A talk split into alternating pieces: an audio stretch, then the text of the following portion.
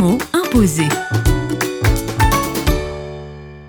Avec Véronique Lavoué, directrice des projets auprès du sel, le mot imposé est aujourd'hui Jésus-Christ. Moi, c'est celui que j'ai choisi de suivre quand j'étais enfant. Je suis née dans une famille chrétienne, j'ai grandi dans une famille chrétienne où Dieu prenait pas mal de place. Je pense que je dois m'être convertie plusieurs fois, mais je crois que ça arrive beaucoup aux enfants de famille chrétienne. Et depuis, je l'ai pas lâché. C'est mon compagnon de route, c'est celui avec qui je marche, c'est celui qui me porte quand j'arrive plus à marcher, et ça m'est arrivé régulièrement dans ma vie, ça m'arrive de temps en temps. Alors je sais pas si c'est lui qui marche avec moi ou moi qui marche avec lui. En tout cas, on marche ensemble. Je vais pas le lâcher, et moi je sais qu'il va pas me lâcher non plus.